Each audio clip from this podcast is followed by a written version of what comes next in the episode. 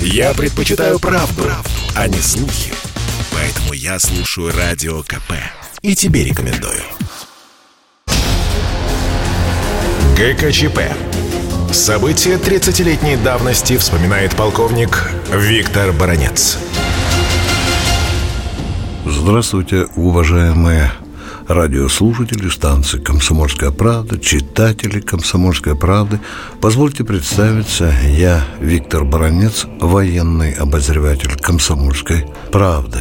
В эти дни исполняется 30 лет драматическим событиям августа 1991 года.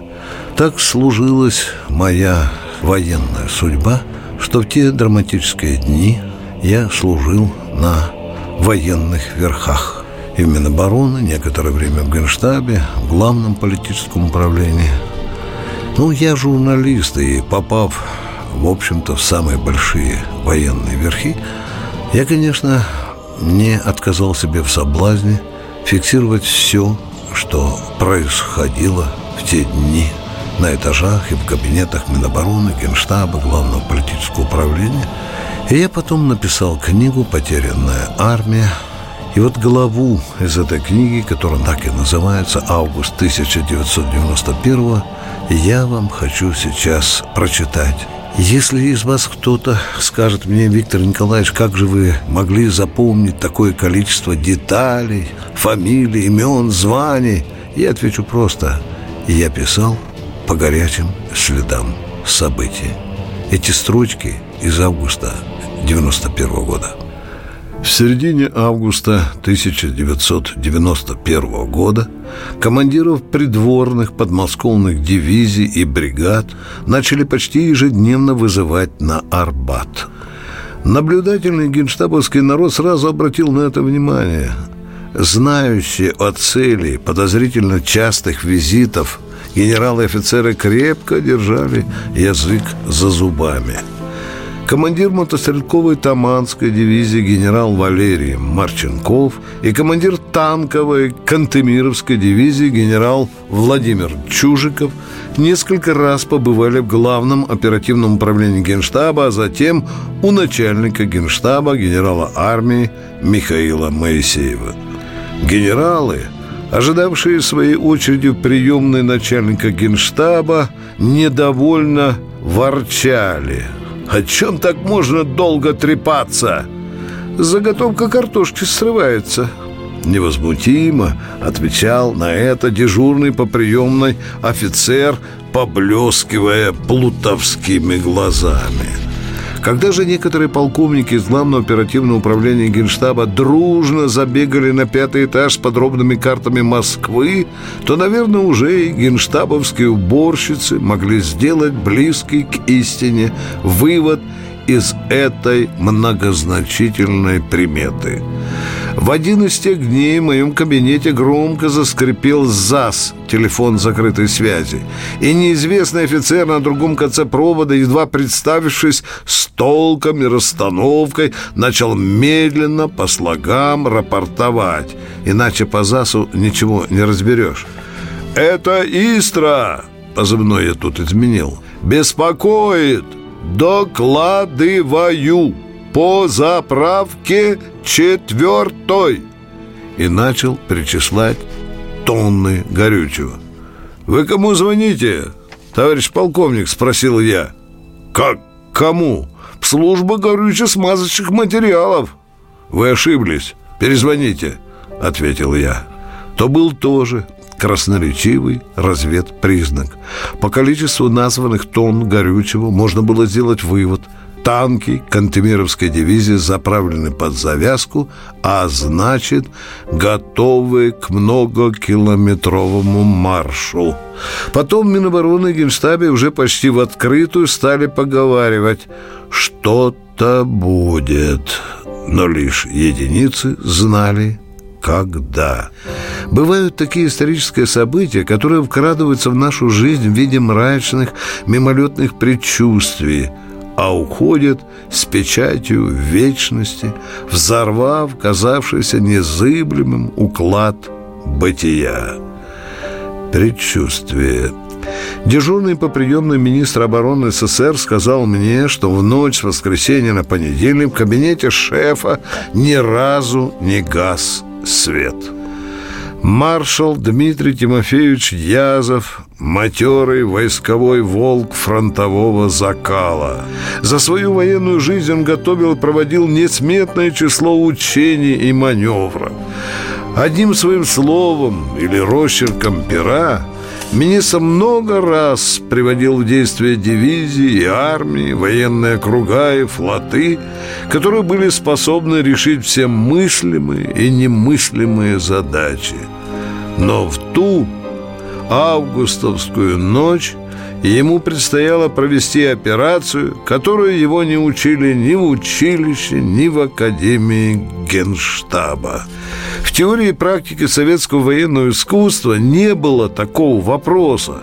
Удержание политической власти в крупном городе с плотной застройкой при поддержке войсковой группировки без нанесения огневого поражения безоружному противнику.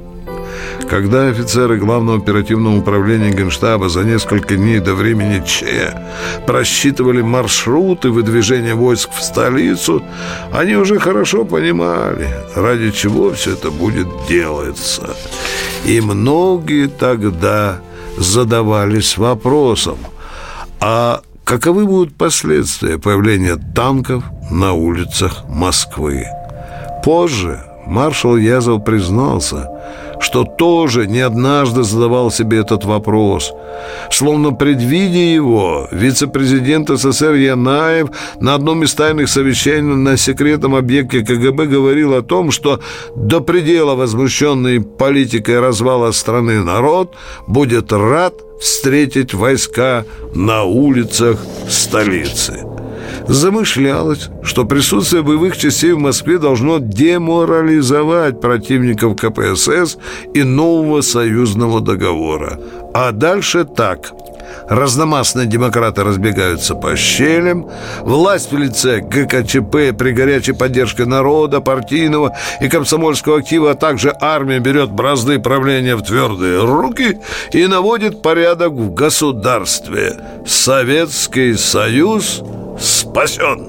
Многие серые лошадки нашего Пентагона, уже посвященные в эти затеи, только между собою судачили, что проводить в столице политическую, по сути, операцию с участием армии такая же безмозглость, как раскалывать орехи боевой гранатой.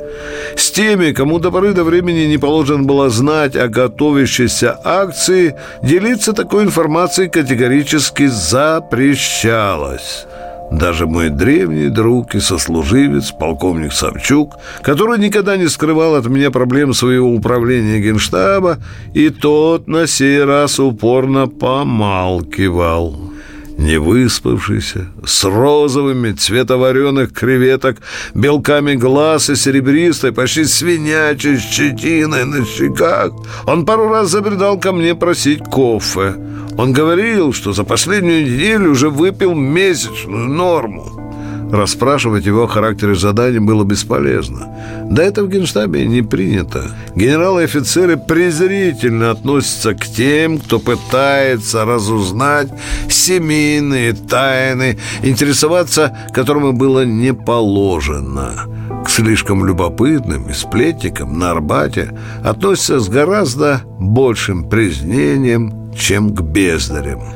В пятницу, 16 августа, Савчук, видимо, не выдержал, чтобы хоть чуток не выпустить пар. Я уже знал. Если Савчук садился в кресло напротив, закуривал сигарету, смачно затягивался дымком и спрашивал «Старик, а как ты думаешь?» Это значило, что его мучили какие-то очень серьезные сомнения. У многих на Арбате есть привычка вентилировать свои выводы с помощью мозгов сослуживцу. Чем чаще это делаешь, тем меньше пускаешь мыльных пузырей в документах. Несколько голов ведь всегда умнее одной. Савчук сел в кресло, закурил, посмотрел на меня устало хмурыми глазами и сказал Старик, а как ты думаешь, допустим, если наши придут в Москву, народ поддержит? Я был убежден, что народ поддержит. Хотя, конечно, народ-то пошел разный. Возможно, кто-то будет и под танки ложиться, и бутылкой с зажигательной смесью в них швырять. На худой конец гнилые помидоры – но ведь главное, что миллионы иссохлись без порядка. Я заводился с каждым новым словом. Я уже видел танки на улицах. Алые розы сыплются на зеленые броневые башни и закопченные трансмиссии. Миллионы москвичей радостно ликуют, а счастливые командиры и солдаты несут на руках детей. И салют обязательно будет невиданный салют – может, даже лучше того, что было в мае 45-го. И московские старушки будут украдкой крестить по своей милой привычке наших бравых воинов и плакать от счастья. И полковники генштаба бывают романтично дураковатыми. Савчук недоверчиво глядел на меня смертельно усталыми глазами и стеснительно позевывал. «А с тобой не скучно будет на нарах сидеть?» Мрачно сказал полковник. «Сладко поешь. Ты когда последний раз по Москве-то пешком ходил? Человек на воздушной подушке». В том нашем ночном разговоре он мимолетом бросил фразу, которую часто затем вспоминал – Куда-нибудь вводить войска – наша национальная болезнь. Бывают фразы, которые начинаешь носить как очки. Я вспоминал анекдот, рассказанный Собчуком. Иностранный офицер хвастался советскому, что на службу он ездит на Форде, к теще на Мерседесе, а за границу на Вольво. А я на службу хожу пешком – «А к теще езжу на автобусе», — ответил наш офицер. «А за границу?» — допытывался иностранец. «А за границу я обычно езжу на танке». Утро туманное. Над Минским шоссе ранним утром 19 августа стоял такой туман, что свет танковых фар еле-еле пробивал его. Эта картина была похожа на вождение боевых машин в молоке. Танки Кантемировской дивизии грозно рвались к Москве. По своему маршруту спешили в столицу батальоны Таманской дивизии. Быстрее всех вышла к заданным объектам 27-я отдельная бригада специального назначения из теплого стана. А тульским десантикам командующий ВДВ генерал Павел Горачев отдал какой-то странный приказ «Торопиться не спеша». На центральном командном пункте генштаба шла бешеная работа. Дежурная смена еле успевала принимать и передавать информацию. Многие генералы, привыкшие ходить по красным дорожкам генштаба с приличествующих их должности неспешностью и важностью, забегали резво, будто посыльные солдаты. Гигантская машина генштаба заработала во всю мощь. Министр обороны выслушивал доклады подчиненных, отдавал команды и звонил Янаеву, Крючкову, Пуга. Несколько раз звонил и Жене.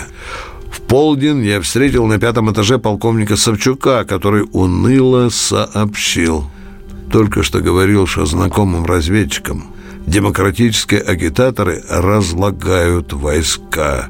И не только словами – несут и выпить, и закусить. Многие солдаты и офицеры уже набрались. Может, сходим поагитируемся?» — попытался шутить я.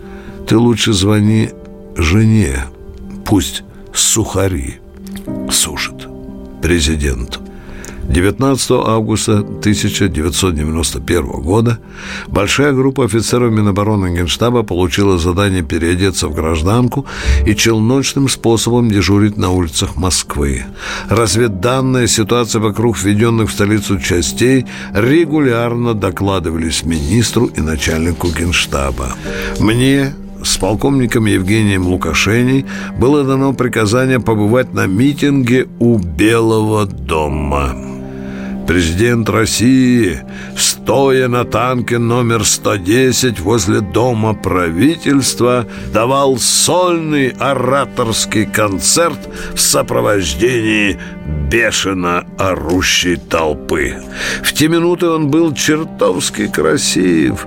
Весь облик его, каждое движение рук и каждое слово излучали победный пафос. Стоя над тысячными толпами, выражавшими восторг душераздирающими воплями, Ельцину, наверное, трудно было не упасть в экстаз народного трибуна, боготворимого бушующим морем народа. И чем дольше говорил Ельцин, тем сильнее было заметно, что при этом он любуется собою, своим положением победителя, своим вознесением над толпой, своими словами, вызывающими оглушительный гул. Слушая Ельцина посреди многотысячной толпы у Белого дома, я впервые за 25 лет службы в армии обрадовался – что на мне нет военной формы. Ельцин упорно повторял слова «Военная хунта!» И будто комья дерьма падали на мои плечи. Полковник Лукашеня сказал, что испытывал такие же чувства. Все, что происходило в августе 91-го, жгло, корежило и ломало наши души. Нет для военного человека худшего положения, чем оказаться в эпицентре разборок политических кланов своей страны. Когда эти кланы бросаются в схватку, армия становится похожей на милиционера, которому приходится разнимать мутузящих друг друга родственников. Но мало того, что нас втянули в эти разборки, еще и стали обзывать «военной хунтой». Эта кличка была обидной. Несправедливость состояла в том, что военная хунта обычно делает путь с целью захвата власти. Власть в августе армии и даром не была нужна. Не для захвата таких объектов она обучена. Для нас главное дело – защита государства от внешних врагов. Военная хунта свергает врагов внутренних. Этих внутренних врагов мы не видели. Но ведь государство не само собой начинает разваливаться изнутри. Его же кто-то разваливает. Так возмущенно говорил мне полковник Савчук, когда мы с ним вели политбеседы. Кто-то же должен спасать Союз. Нахрена же тогда мы голосовали на референдуме в апреле? Союз прежде всего должны спасать политики, отвечала я. Эти политики уже ничего сделать не могут. Они отдыхают в Фаросе. Если не могут одни политики, спасут другие, отвечала я. Но разве тем, что мы в Москву нагоним войск, Союз спасешь? А если спасем вдруг? Вдруг клюет задницу петух – Эх, если бы был человек, который мог дать тогда убедительные ответы на все наши трудные вопросы. Когда тебе дают приказ, смысл которого не вполне понятен, чувствуешь себя бараном на поводке. А тут еще президент обзывает хунтой. Но если мы хунта, то как тогда называются те, кому приказано взять под охрану Белый дом, котором засел Ельцин? Они что, из другой армии? Великий, страшный разлом пошел в августе по войскам и душам человеческим. Август раскалывал на противостоящие лагеря не только страну, но и армию. И, конечно, тогда невозможно было предположить, что эта зараза станет привычным состоянием жизни, которое будет именоваться красивым, но далеким от истины словом «демократия», которое во всех энциклопедиях и словарях трактуется как «власть народа». Но Россия осознает это позже, когда на глазах этого самого народа и от имени его станет бурно нарождаться совсем иная власть, алчно и ненасытно мародерствующая на несметных богатствах государства, скупающая, распродающая и ворующая все, что можно было купить, продать и уворовать. И весь путь этой народной власти. С того рокового августа до сегодня услан сонмищами трупов застреленных, взорванных, зарезанных людей, многие из которых с ошалелыми от счастья глазами 19 августа 91 года орали на Краснопреченской набережной «Да здравствует Ельцин! Да здравствует демократия!» Рушилось внутри нас что-то ранее незыблемое. Растворялись принципы порядка, к которым привыкла армия, изменялись и кумиры, еще вчера звавшие нас в одну, а сегодня совсем другую сторону. Еще с курсантских пор я всегда глубоко веровал, что люди в погонах как ни одно другое сословие, особенно безгливо относятся к перебежчикам. Но тогда 19 августа я понял, что хамелеонство в равной степени свойственно не только гражданским, но и военным. Особенно тогда, когда меняется власть. Это приводит к появлению клана проституток в погонах. Еще один верный признак раскола в армии. На Арбате и в главных штабах видов вооруженных сил и родов войск в те августовские дни некоторые генералы и полковники демонстративно рвали партбилеты и нарочито громко рассказывали коллегам, что их деды в свое время состояли в Белой гвардии или поджигали первые советские колхозы. Некоторые закрывались в кабинетах и строчили докладные записки своим знакомым деятелям в Белом доме, перечисляя фамилии наиболее рьяных пособников ГКЧП в руководстве Минобороны и Генштаба. Они страшно спешили сделать свои меркантильные карьерные ставки, уже хорошо понимая, что скоро на Арбате появится много вакантных должностей, и нельзя нельзя упустить момента. Их уже вскоре почему-то стали называть демократически настроенными военными руководителями. Серость, которая еще недавно не могла и помышлять о продвижении по службе ввиду своей бездарности, в мгновение ока совершала головокружительный карьерный взлет и плохо скрывала огонь сатанинской радости в глазах от счастливого осознания того, что теперь пришло ее время время. Но надо было еще пережить все трагедии августа, чтобы во всей красе увидеть эту породу людей – умеющих быстро менять шкуру, веру и принципы, предавать ближних, если это дает возможность присосаться к новой власти и продвинуться по службе. Бывают события, которые особенно ярко высвечивают в гражданских и военных людей самое высокое и самое низкое. И особенно, если эти события связаны с борьбой за власть, за должность, за престижное место под солнцем. Грачев.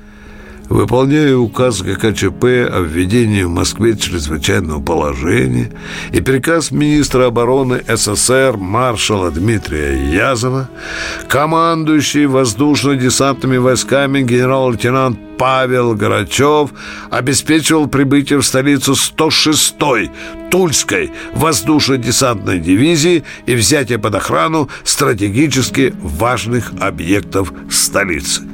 Некоторые руководители правоохранительных органов уже вскоре после августа сделали публичное заявление, которое шокировали многих на Арбате. Они утверждали, что генерал Грачев соучастник ГКЧП, поскольку он действовал в строгом соответствии с приказами, директивами и указаниями руководства военного ведомства. От момента получения приказа на ввод в столицу и до второй половины дня 20 августа никто не слышал от Грачева протестов против силовых методов наведения порядка. Хотя справедливости ради следует сказать, что еще зимой 91-го, особенно после драматических событий в Вильнюсе и Рига, в «Красной звезде» он открыто высказал свое несогласие с тем, что власти применяют войска против мирного населения. Кремль тогда заворчал на Язова из-за того, что его подчиненный задирает хвост и позволяет себе сомневаться в правильности решений высшего политического руководства. Министр влепил Горачеву устный выговор, но не было заметно, чтобы в их служебных отношениях появилась трещина. С того времени не прошло и восьми месяцев, и опять наступил момент, когда Грачеву надо было делать выбор или беспрекословно выполнять приказ командира, или действовать сообразно собственным убеждением. Он выбрал приказ и подтвердил это подписью под шифровками своим десантникам. Рубикон был перейден, мосты сожжены. Приказ не обсуждается. Маршал Язов не оглядывался на генерала Грачева, как никогда не оглядывался командир на подчиненного в преданности и исполнительности которого не сомневается. Министр обороны и командующий ВДВ вошли в 19 августа в одной связке. Когда же наступил критический момент событий, лишь тогда маршал увидел, что Грачев заметался. Он мелькал то в стаде противника, то вновь возвращался в расстроенные боевые порядки своей армии. Грачев внимательно наблюдал за развитием событий, пытаясь предугадать, чья возьмет. Тогда еще почти никто не знал, что главком ВВС, генерал-полковник авиации Евгений Шапошников с радостью обнаружил Павла Сергеевича своего единомышленника, и они уже вели между собой частные телефонные разговоры на эзоповом языке ту осень на Арбате мне довелось слышать много дискуссий о поведении Грачева в период августовских событий. Кто-то его осуждал, кто-то доказывал, что в той ситуации по-другому Павлу Сергеевичу поступать было нельзя. Судить было легко, понять трудно. Ибо очень часто невозможно отделить меркантильную хитрость от умной, трезво выстроенных расчетов, которые вынужден делать человек, попавший в трудную ситуацию.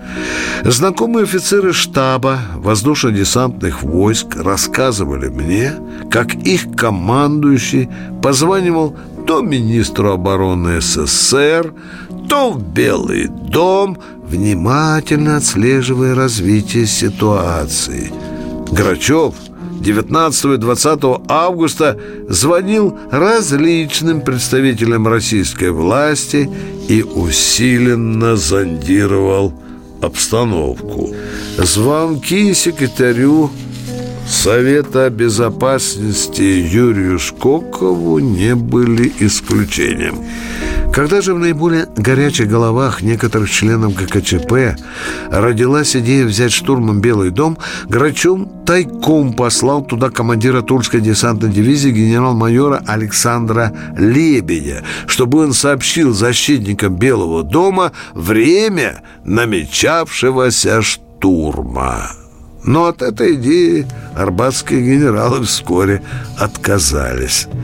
Грачев тогда рассчитывал все исключительно точно – как и Шапошников, скрыто игнорируя приказы министра обороны, он дал понять засевшим в Белом доме, что никаких силовых мер против них принимать не будет.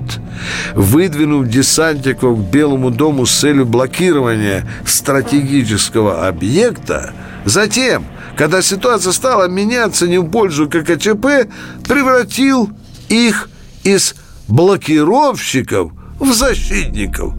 То был окончательный выбор. В те августовские дни приходилось слышать на Арбате разные оценки этому поступку Грачева. Одни называли это предательством, другие – мудростью. Грачев называл это прозрением. Позже, во время командировок войска на флоты, довелось мне не однажды участвовать в жарких офицерских дискуссиях о поведении командующего ВДВ в дни августовских событий. Чаще всего люди говорили о том, что если Грачев ответил на приказ Язова о вводе десантников в Москву и есть то по всем канунам офицерской чести и устава обязан был идти с маршалом до конца. Ибо приказы не могут выполняться наполовину. Они либо выполняются полностью, либо не выполняются вообще. Середины нет.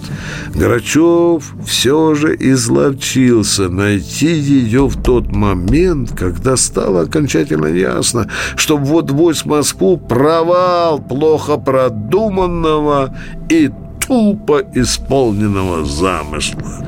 Мой друг – и духовный наставник, основной полковник Петрович, учил меня остерегаться логики посторонних и не идти на поводу у толпы, которая часто, зная лишь внешнюю схему вопроса, делает слишком упрощенные выводы и на скорую руку навешивает ярлыки.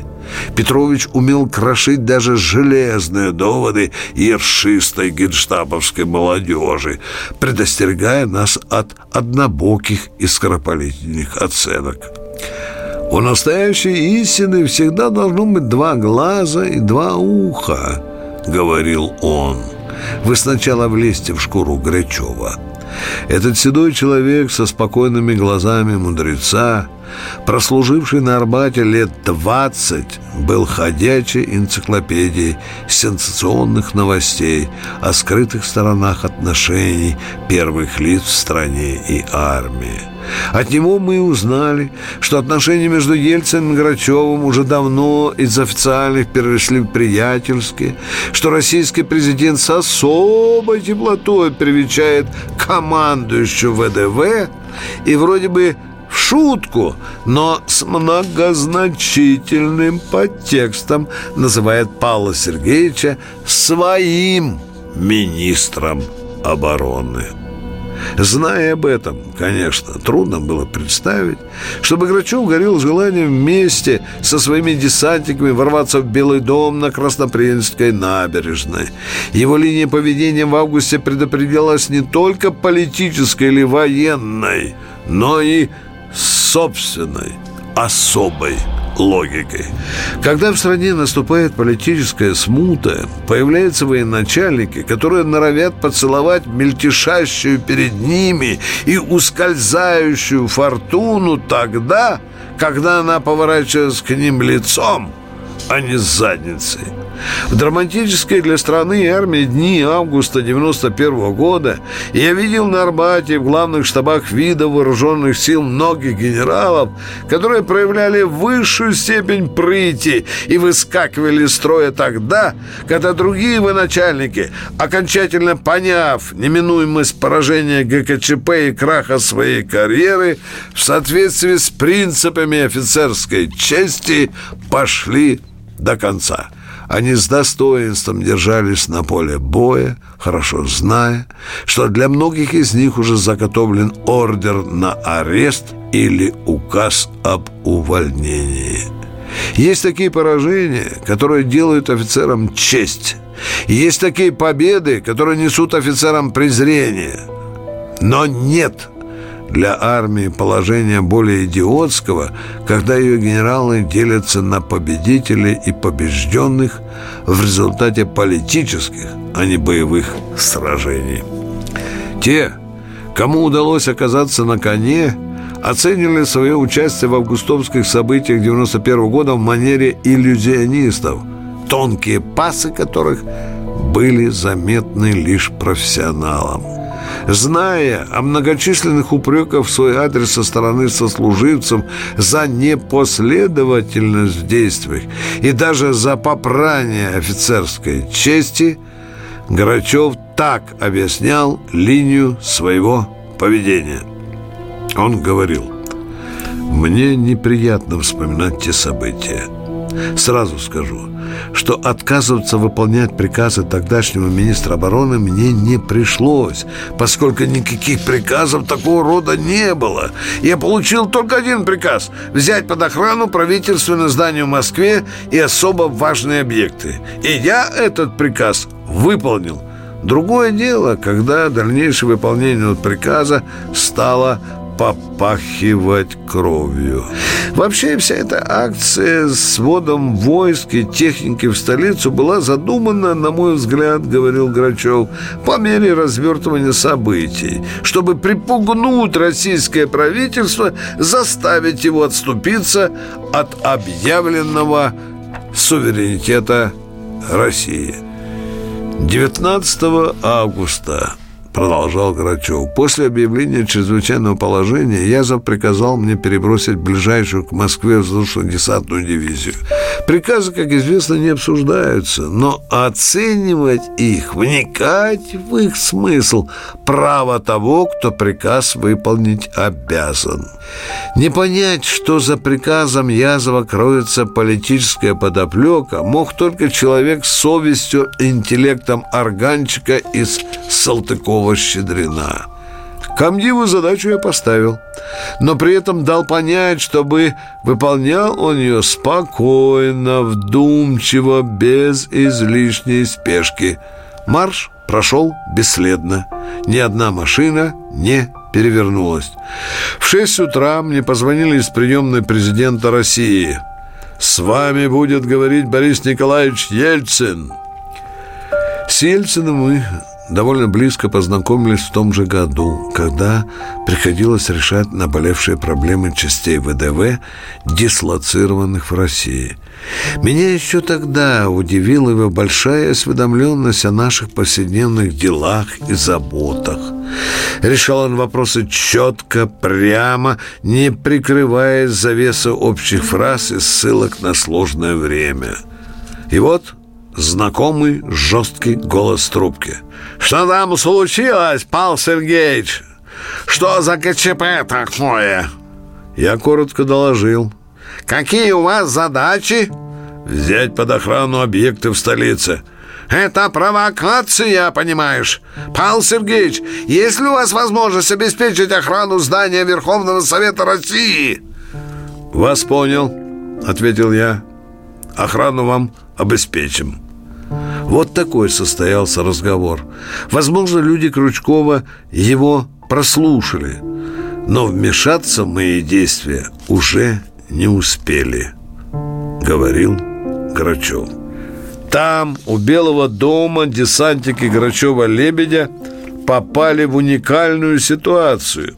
Получалось, что они по приказу министра обороны СССР и одновременно по просьбе президента России взяли под охрану стратегически важный объект.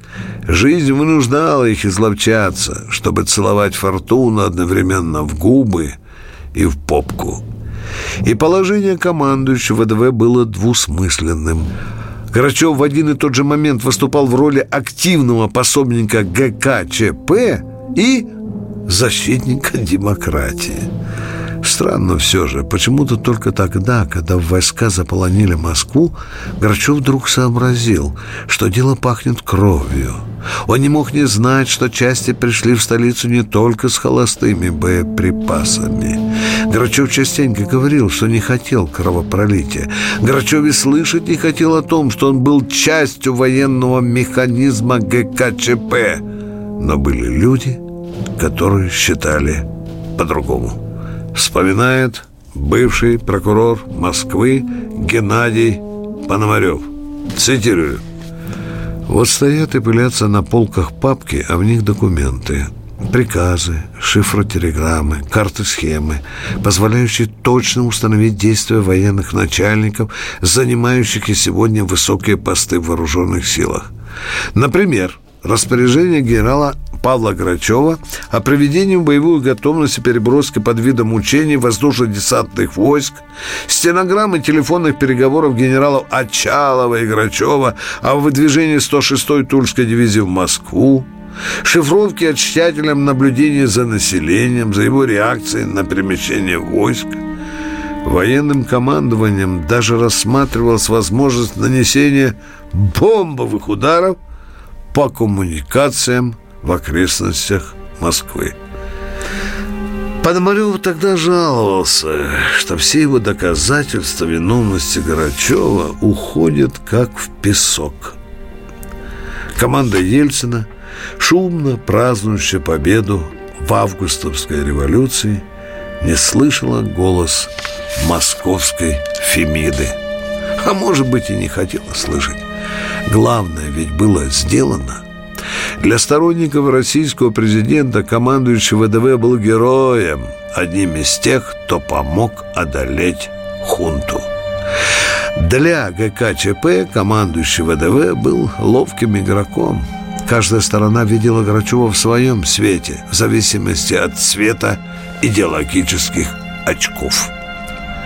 Лебедь Впервые я видел его 19 августа 91 года возле Белого дома, где в качестве разведчика отслеживал развитие ситуации – Парашютно-десантному батальону, которому руководил командир Тульской дивизии ВДВ генерал-майор Александр Лебедь, в соответствии с приказом министра обороны СССР маршала Язова, командующий ВДВ генерал Павел Грачев поставил задачу организовать охрану и оборону здания Верховного Совета РСФСР. Когда подразделение выдвинулось на Краснопринцевскую набережную, оно наткнулось на баррикады и огромные толпы людей, сооружавшие завалы вокруг Белого дома. Колонна встала. Вскоре Возле головной машины десанта появился невысокий и плотный человек в гражданском, который потребовал командира.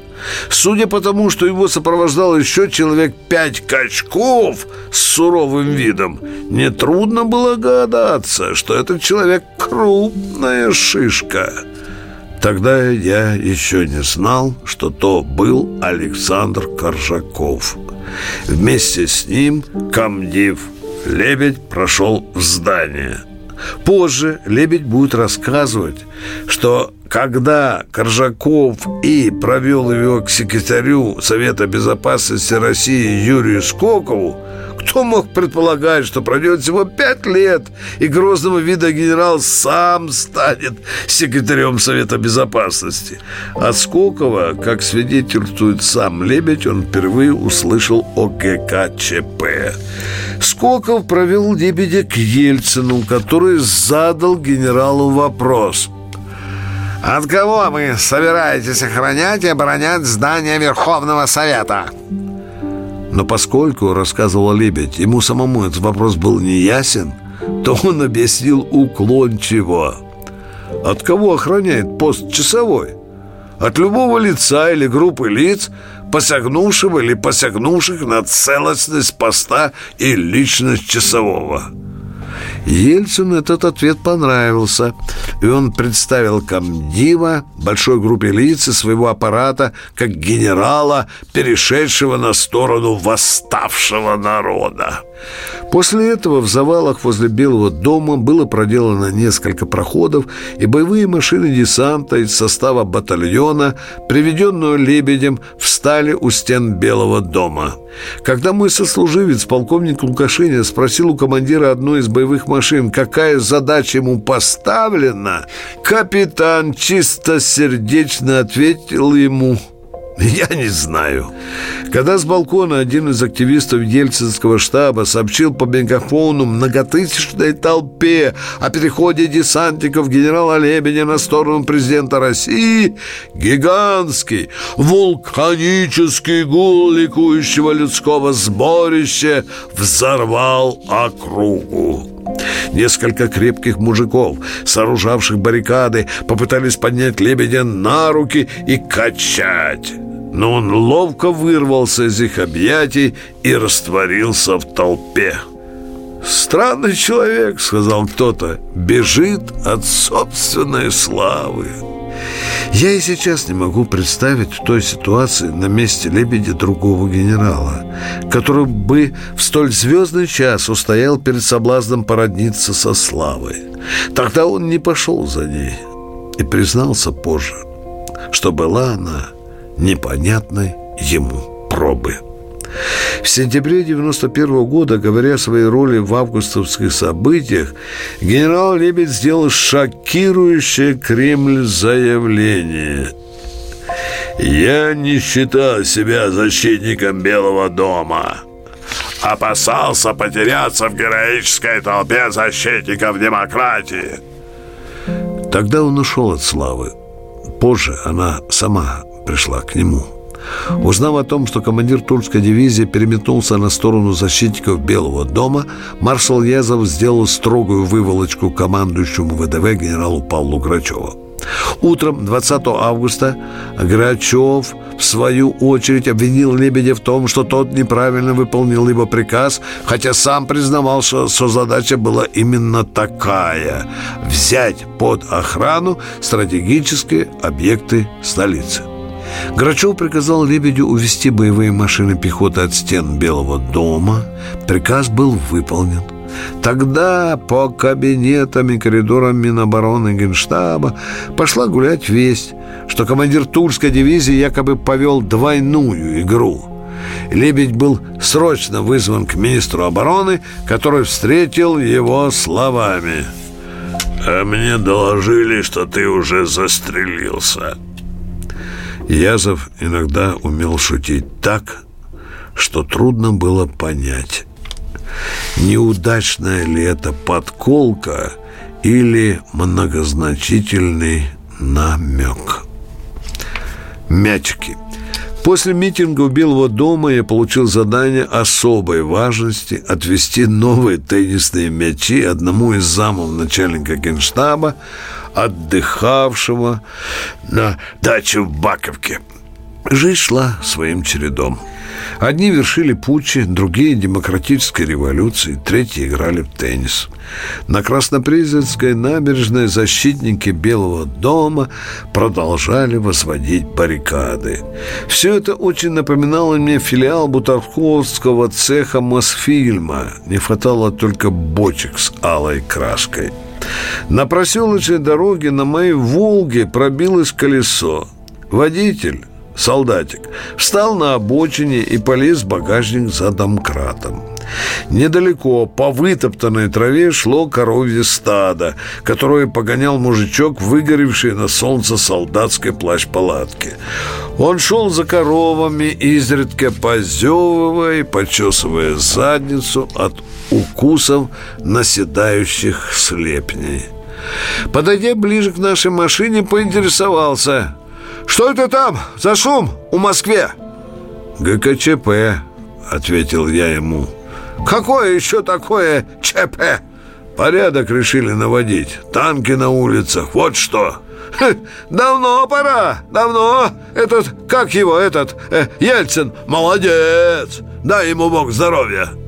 И пастух яростно зачесал задницу матеря проклятого слепня. Детишки начальника радостно завизжали, получив новые теннисные мячики. Я сидел рядом с кортом на скамейке и следил, как туда-сюда, туда-сюда летал упругий мячик.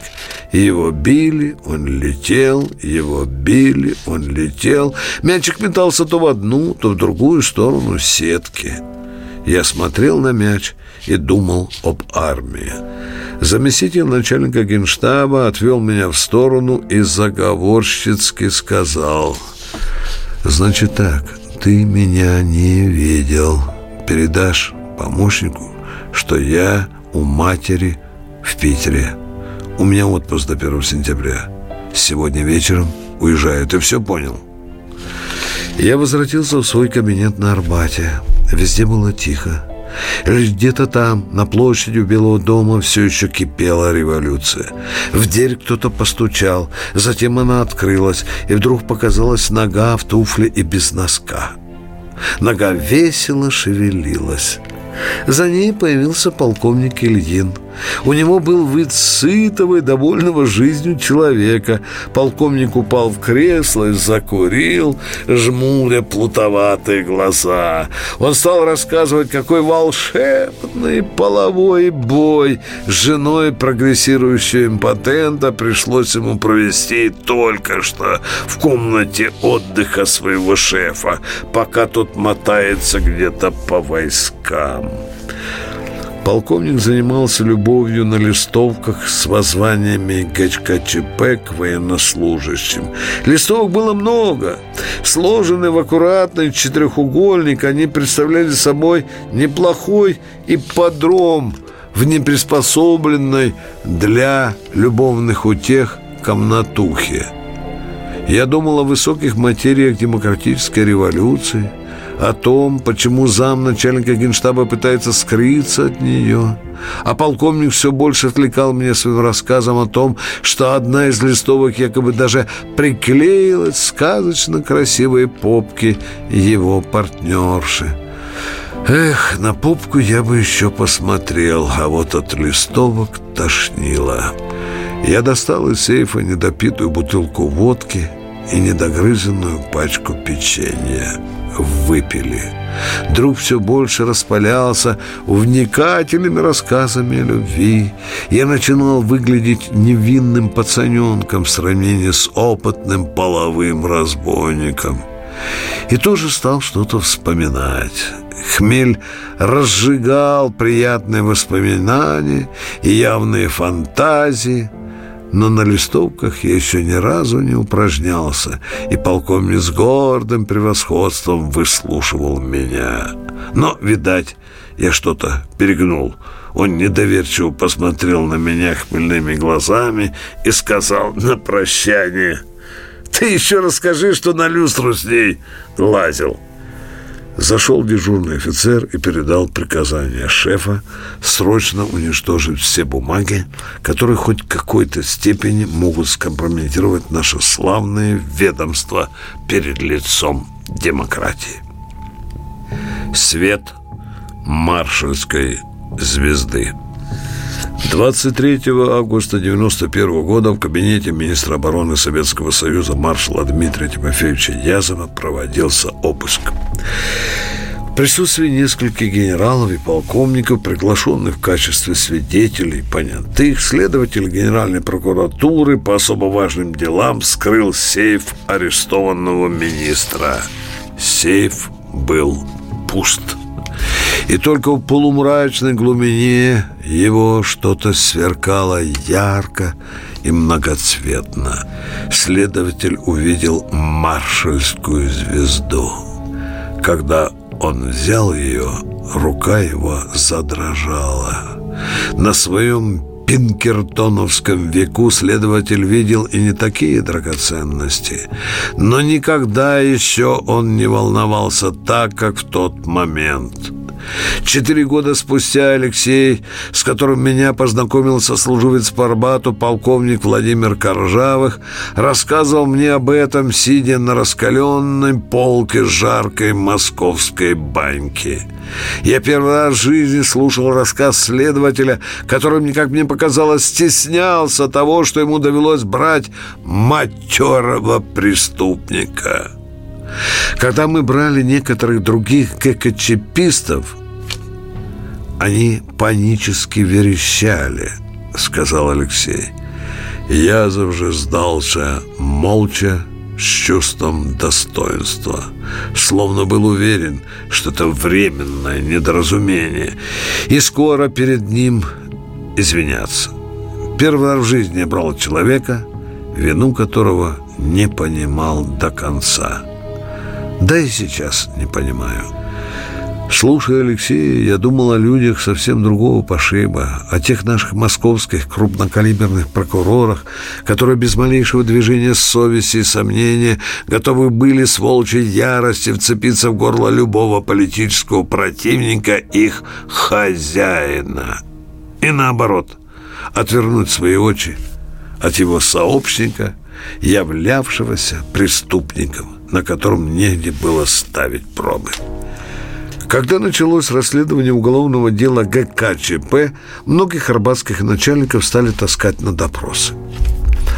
Они признавались сослуживцам, что даже по характеру вопроса можно было понять, что некоторые следователи откровенно и прямолинейно выстраивают концепцию участия министра обороны СССР в государственном перевороте.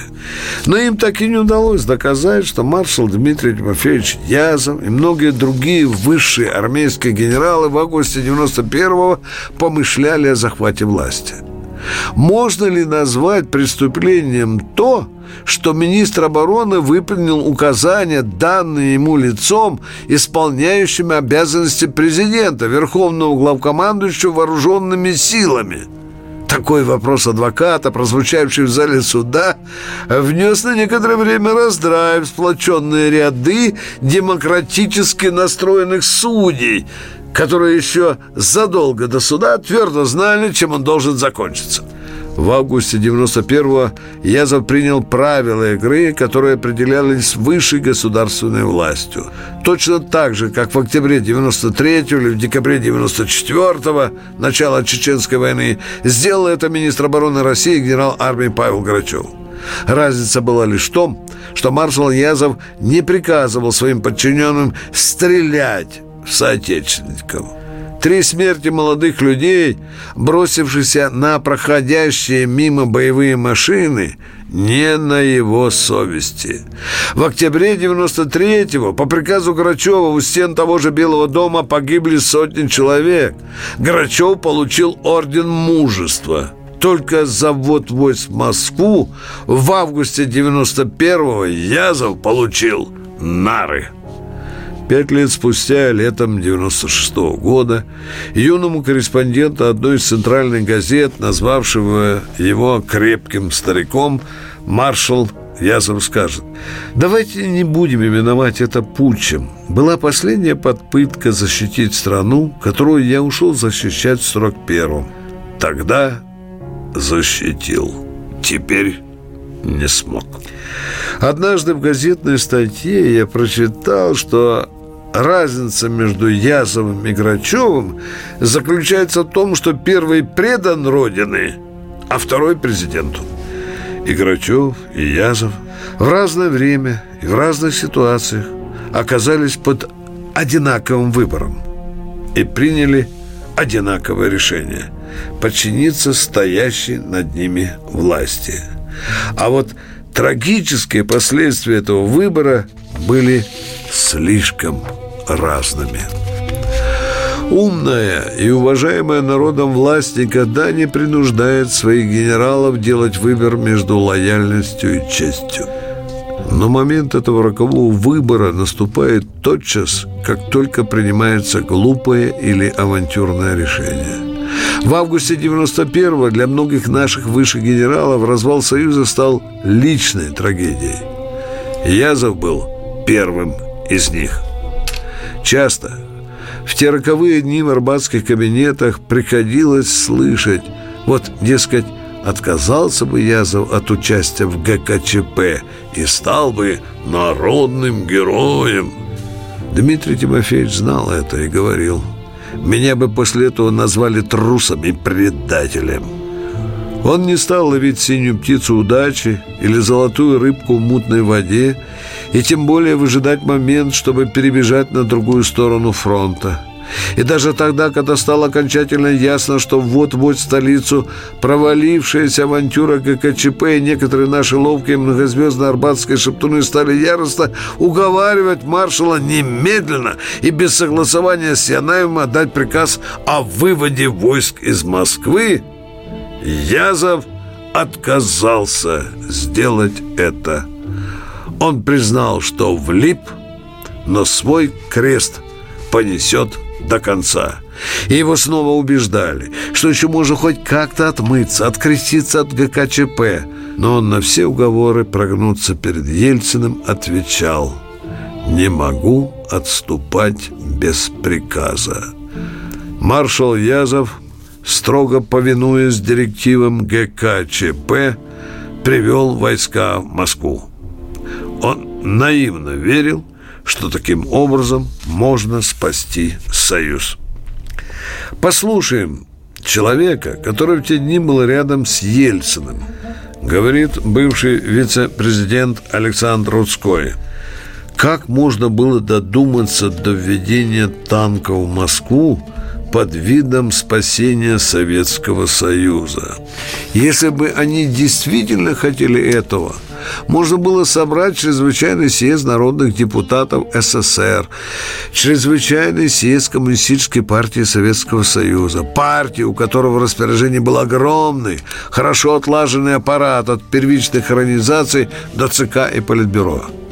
Лишь потом мне стало ясно, почему Политбюро ЦК КПСС, главы республиканских компартий, секретари крайкомом и обкомом не встали на защиту Советского Союза и не остановили ход процесса перестройки и нового мышления.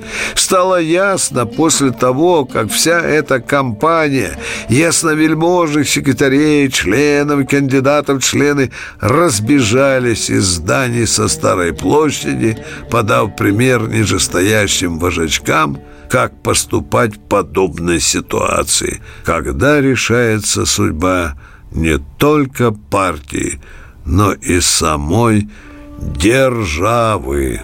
Они разбежались, бросив все и всех, унося ноги к новым сытным должностям, кто местные президенты, кто председатели Советов по совместительству с председательством исполкомов власти, кто банкиры, коммерсанты, прихватив с собой государственные и партийные деньги. Бегство было странным и позорным, ибо по чести и совести нашей эпохи так и не было сделано единого выстрела, даже из рогатки. Дальше все пошло своим чередом. Советский Союз под аплодисменты западных покровителей перестройки рухнул. Остались лишь дворцы с обновленными вывесками. Вместо крайкомами обкомов стали красоваться краевые областные советы народных депутатов. Вожачки компартии со своим аппаратом по-прежнему остались у власти для того, чтобы спустя два года предать Конституцию и позорно разбежаться, подставив под расстрел Верховный Совет – и его защитников. Так говорил Рудской. Немалое время, наблюдая за маршалом Язом с близкого расстояния, я постоянно убеждался, что этот человек, как и абсолютное большинство его сослуживцев, добросовестно нес на своих плечах политическое и военное бремя собственной системы со всеми ее светлыми и грязными сторонами – эта система подняла его на самый пик военной власти, и эта же система довела его до тюремной камеры.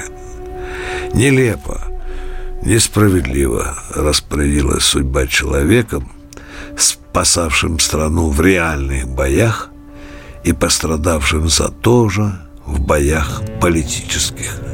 Я уважал и одновременно недолюбливал Язова. Недолюбливал в его тяжелые, порой неуклюжие манеры обращения с подчиненными, его некоторые привычки, иногда смахивавшие на самодурство. Но я преклонялся перед маршалом за то, что он пошел на судебный эшафот по-офицерски достойно. В ходе допросов даже те следователи, которые явно шили ему очень крутые статьи Уголовного кодекса, намекали бывшему министру, что можно поделиться ими с подчиненными и скостить срок. Он взял всю вину на себя. Он не стал юродствовать перед победителями, унизительно пытаясь вымолить снисхождение и прощение. Его последний бой за Союз был проигран. Фаворит. Еще когда Михаил Горбачев возвратился из своей поездки по Дальнему Востоку, он привез оттуда восхищенные отлики о командующем войсками Дальнего Восточного военного округа генерале Дмитрия Язова. Уже тогда в Министерстве обороны наиболее прозорливые карьеристы предрекали, что ждет его головокружительная карьера, и не ошиблись. Уже вскоре Язов оказался в должности начальника главного управления кадров Минобороны, и все понимали, чьих рук это дело. Горбачев неспешно выращивал своего телохранителя. Приземление Матиаса Руста на Красную площадь дало Горбачеву повод сместить некоторых спящих на должностях высших генералов и поднять Язова на пик военной власти. Он стал министром обороны. Наша закаленная в кадровых интригах и ревнивая министерская генеральская элита тихо проглотила это назначение. Еще до приезда Язова в Москву в арбатских кабинетах ходило много разговоров о его поведении в роли командующего войсками Среднеазиатского, а затем Дальневосточного военных округов. Чаще всего говорили о начальственных бзиках – то Язов чуть ли не вышиб ногой дверь в бытовке одной из казарм, потому что она оказалась не так опечатанной, то в 40-градусную жару приказал сопровождавшим его в инспекторской поездке офицерам надеть шерстяные кителя, а сам при этом оставался в рубашке с короткими рукавами. Подобные штучки генералы и офицеры стали наблюдать уже с первых дней пребывания Язова на Арбате. Меня сильнее всего задело рубашечное дело. В то лето в Москве стояла дикая жара. И все офицеры роптали, что приходится ходить в рубашках с галстуками, а многие стали носить с короткими рукавами без галстука. В то время они уже разрешались. Язов приказал вылавливать и строго наказывать таких. «Комсомольская правда» жестоко раскритиковала Язова, опубликовав заметку «Приказано потеть». Когда над твоим командиром кто-то публично изгаляется или посмеивается, служить под его началом становится неудобно. Однако многие у нас на Арбате считали некрасящие маршала выходки пустяками говорили, что для нас гораздо важнее то, как руководит вооруженными силами министр, как у него складываются отношения с президентом, с председателем правительства. Наверное, нет такого министерства, в котором бы равнодушно относились к пикантной информации, касающейся шефа. Минобороны не исключение – Здесь тоже любят посудачить, когда до ушей долетают интригующие детали поведения министра. Я заумел работать по 20 часов в сутки. Усталость изматывала его, и он частенько срывал нервное напряжение на подчиненных. С таким стилем поведения шефа многие у нас на Арбате постоянно стали свыкаться – у Язова часто не было времени ответить на письма от близких родных. Иногда случалось, что помощник докладывал ему содержание этих писем в машине по дороге в аэропорт. Случалось, что тот же помощник набрасывал министру проект ответа на письма родне, и маршал затем лишь подписывал машинописный вариант. А стоило Язову побывать с визитом в США, и оттуда раньше его самолета прилетели к нам вести о том, как министр реагировал на знакомство с американской армией. Когда, например, он узнал о размерах жалования американских военнослужащих, то бросил свою знаменитую реплику «Мне бы получку американского солдата». В то время рядовой армии США получал от 700 до 2000 долларов в месяц, а министр обороны СССР менее 2000 рублей. Язов еще был в США, а по кабинетам Министерства обороны же пересказывали детали его разговора с командующим воздушно-десантными войсками генерал-лейтенантом Владиславом Мочаловым сразу после завершения показного учения 82-й воздушно-десантной дивизии США. Американцы на этих учениях выложились в доску и с гордым превосходством поглядывали на русского медведя в маршальских погонах. Я спросил у Очалова, «Ну, как оцениваешь американскую десантуру?» Дмитрий Тимофеевич, за такую подготовку и показ учения вы бы мгновенно сняли меня с должности. Язов довольно улыбался. Уж он-то знал, на что способен Очалов. Разочарование. В первой половине 91 -го года дела в стране становились все хуже, армия роптала все громче, и печать все чаще муссировала вопрос о возможности военного путча. Советские и иностранные корреспонденты часто донимали этим вопросом и Язова. Однажды задала маршалу такой вопрос и итальянская газета «Джорно». Он ответил твердо и однозначно. Предположение об угрозе военного переворота силами армии надуманное и лишено всяких оснований. О том, как Язов оказался в команде лжепутчистов, написано уже очень много. Есть разные мнения. Но меня всегда вызывало наибольшее доверие точка зрения генерала Леонида Ивашова, работавшего рядом с Язовым в качестве начальника управления делами МО. Потом Леонид Григорьевич возглавлял Главное управление международного военного сотрудничества Минобороны. Пожалуй, мало и кто еще у нас Минобороны знал о маршале такие детали, которые до сих пор известны лишь считанным людям. Ивашов – один из них – Ивашов в августе 91-го очень прочно контактировал с министром обороны. Вот как он обосновывает главную причину, приведшую Язова в команду ГКЧП. Цитирую. «Разочарование. Пожалуй, так следует определить главную причину, заставившую министра обороны – уставника до мозга костей выступить против верховного главнокомандующего. Разочарование в самом Горбачеве, в той линию, которую он вел и которая, по мнению Дмитрия Тимофеевича, провозглашенным некогда целям перестройки уже не соответствовала. А вот как сам Язов отвечал на этот же вопрос на допросе в тюрьме. Цитирую. «Жизненный уровень нашего народа упал рухнула экономика, все больше обострялись национальные конфликты. В известных кругах нашего партийного руководства начались дискуссии. Постепенно вызревала мысль, что Горбачев, собственно говоря, исчерпал себя в качестве активного государственного деятеля. Он и его правительство практически не занимались проблемами внутри страны. Авантюра – о том, что между Горбачевым и Язовым начинает потихоньку зреть размолвка, в Министерстве обороны поговаривали еще в конце 89 -го года. Было это связано, в частности, с проблемами вывода наших войск из-за границы, а точнее с их сроками. Интересы Горбачева, Министерства иностранных дел и Язова тут явно не совпадали. Горбачев из кожи вон лез, чтобы предстать перед человечеством в облике всепланетного миротворца, президента новой генерации, который решительно отказывается от старых догм советской военной политики за рубежом.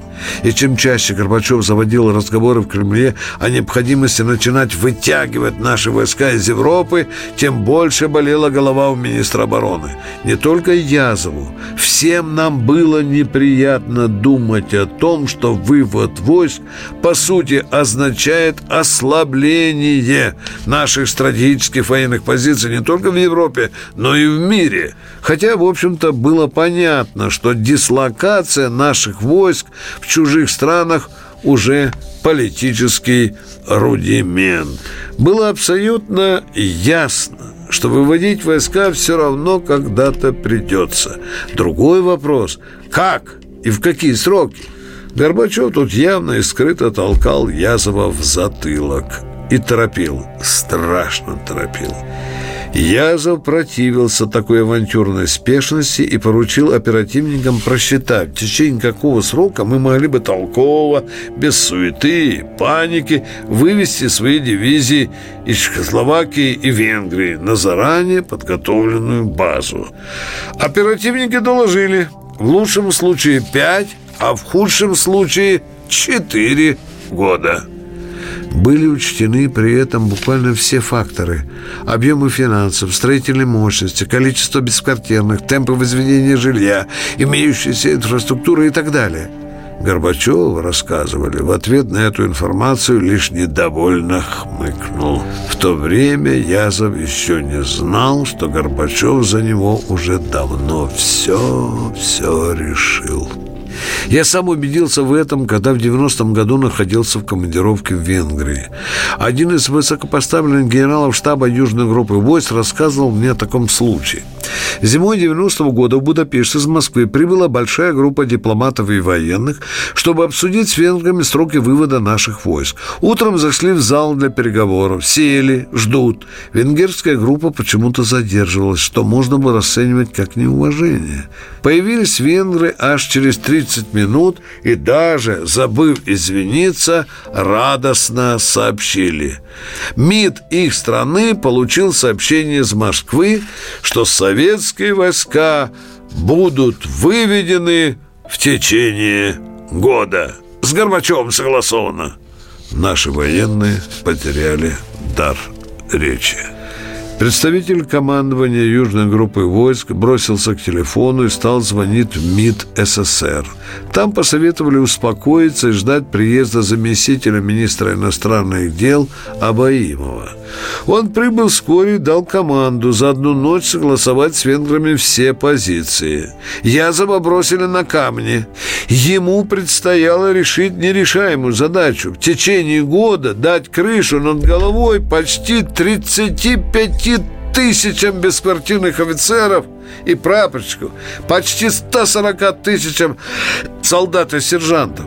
А ведь и без них на территории СССР в жилье нуждалось ровно столько же военных бомжей. Организовав эту авантюру, Горбачев нанес сильный удар в спину Язову. Министр обороны был вынужден просить у президента СССР реальной помощи и не получил ее. А в войсках бездомные офицеры и их семьи вовсю проклинали министра обороны за то, что не смог защитить их от нового мышления Горбачева и даже обвиняли его в трусости. Язов, конечно, не заслуживал этих упреков, и уже тогда все громче начинал скрипеть зубами.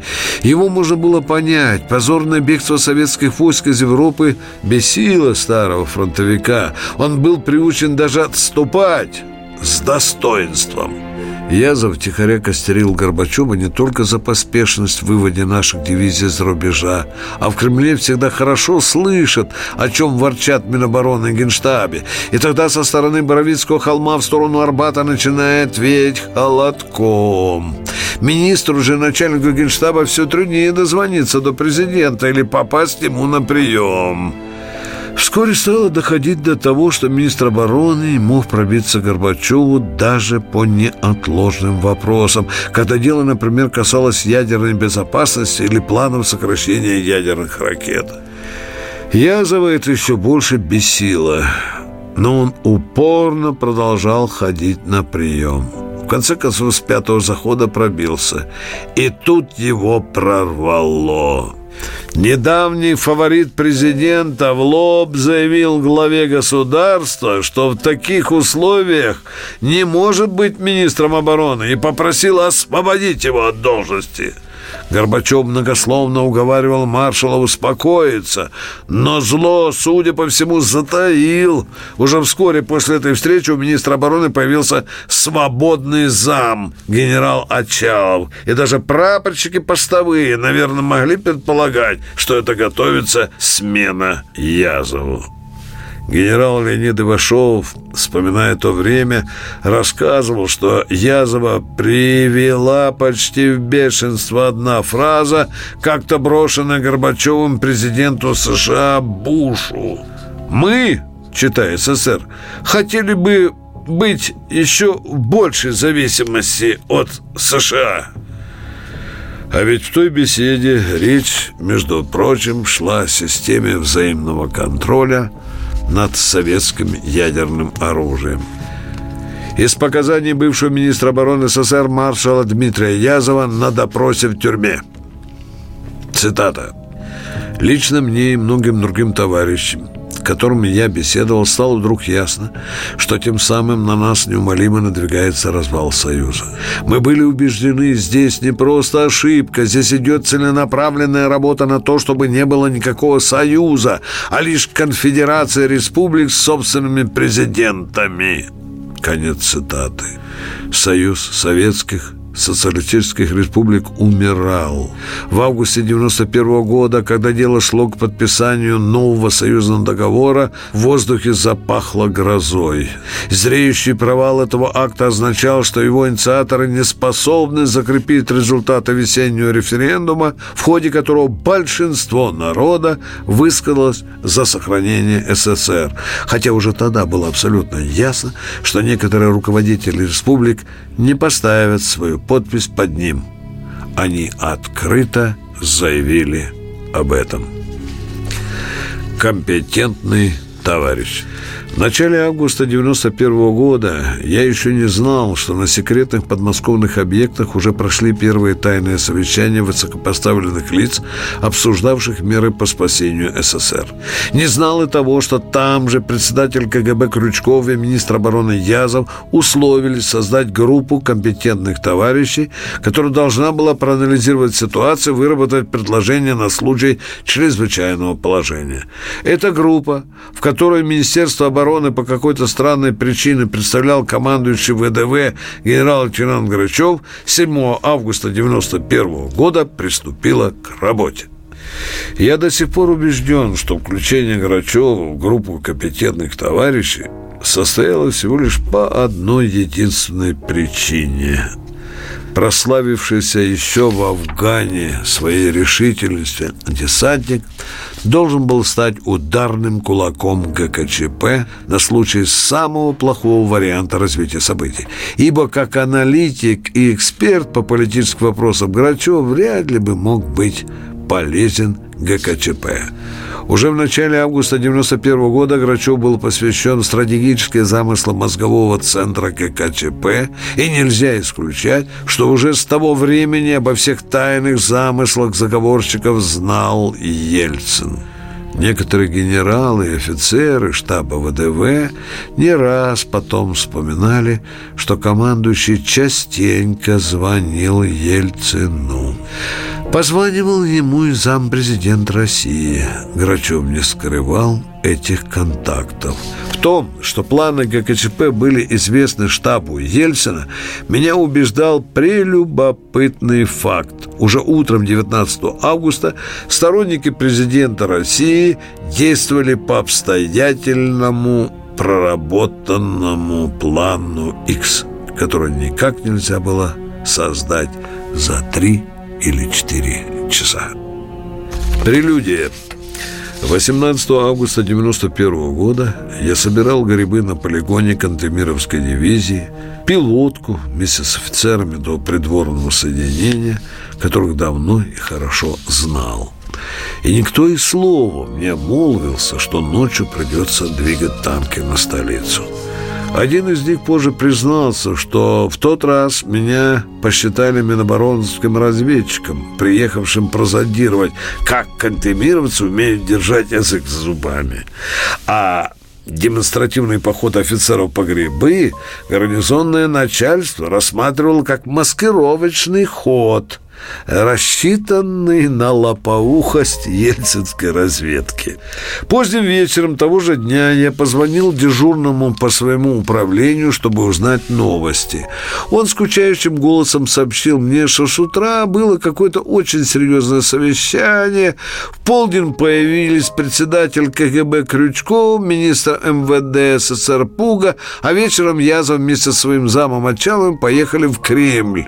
До сих пор нет. Уехали в 18.30, а уже 24.00. В то время на Арбате только говорили о готовящемся 20 августа подписании союзного договора и прогнозировали последствия весьма вероятной неудачи этой акции.